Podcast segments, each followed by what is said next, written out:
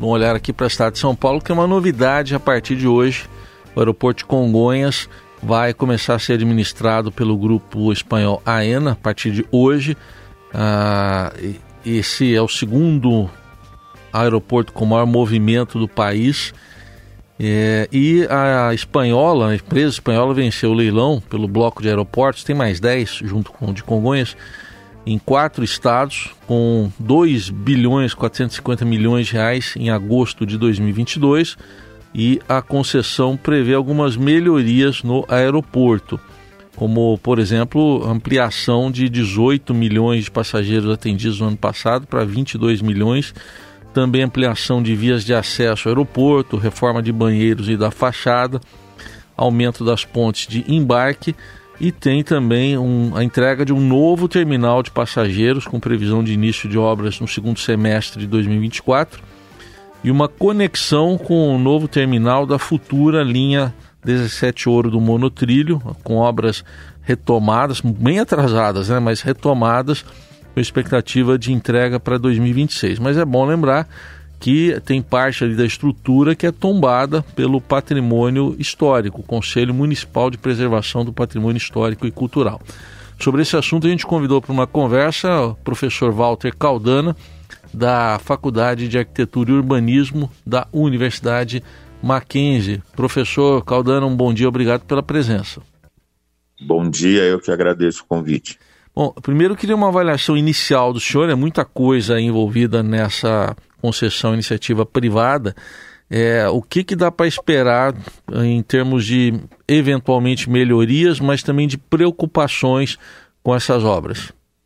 Olha, é, a privatização, a concessão em si é uma discussão à parte, não é? Enfim, em, em si mesma. Mas a do, do, aeroporto de Congonhas em especial, ela de fato, como você já comentou, ela é muito estratégica para a cidade. O aeroporto de Congonhas ele é um dos pilares, vamos dizer assim, do desenvolvimento da cidade de São Paulo. Portanto, qualquer intervenção nele é sempre muito delicada.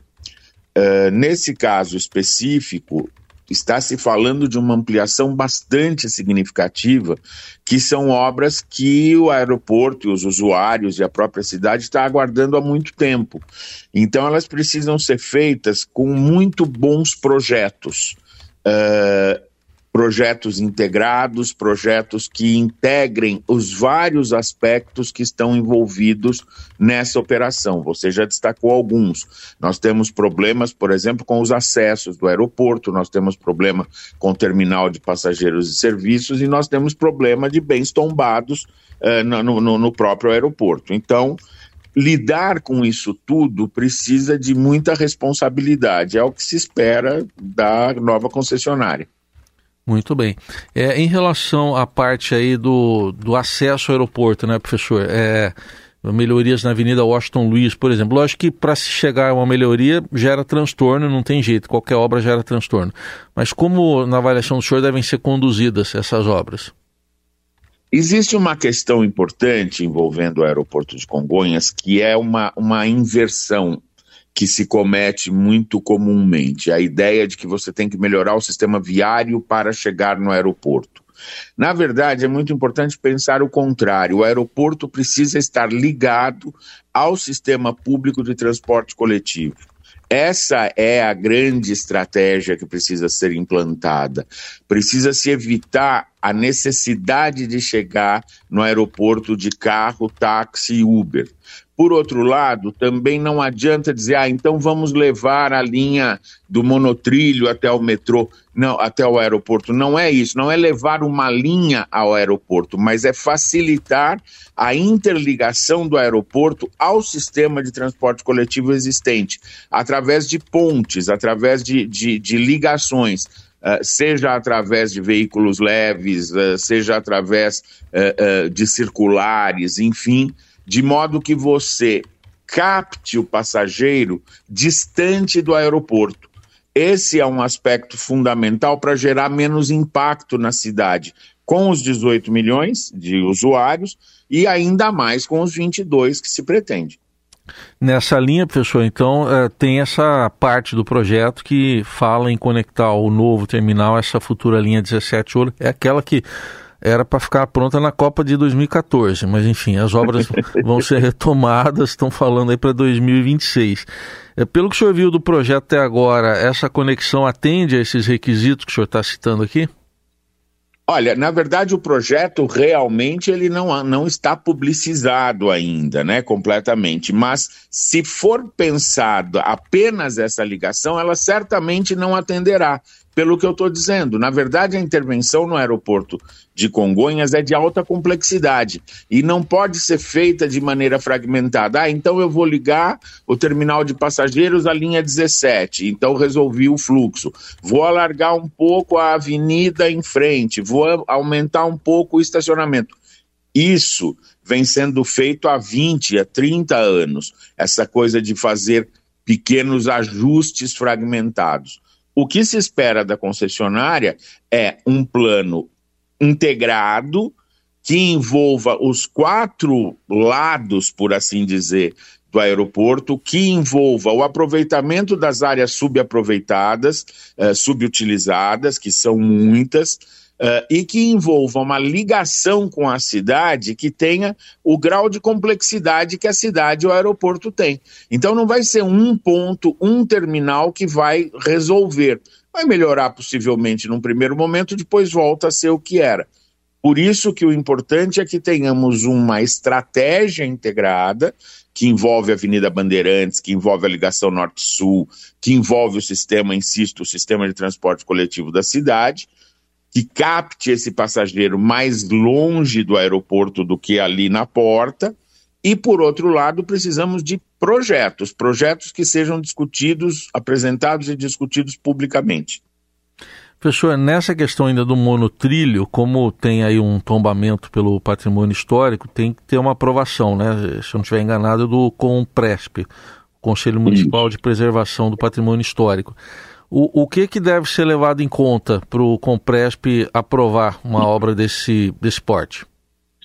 Olha, se deve levar em conta primeiro que a arquitetura original do aeroporto de Congonhas, ainda que ela já tenha sido sofrido algumas modificações, mas ela é muito importante para a cidade, para o imaginário do cidadão paulistano e em termos de arquitetura aeroviária, ela é muito importante, inclusive num contexto internacional.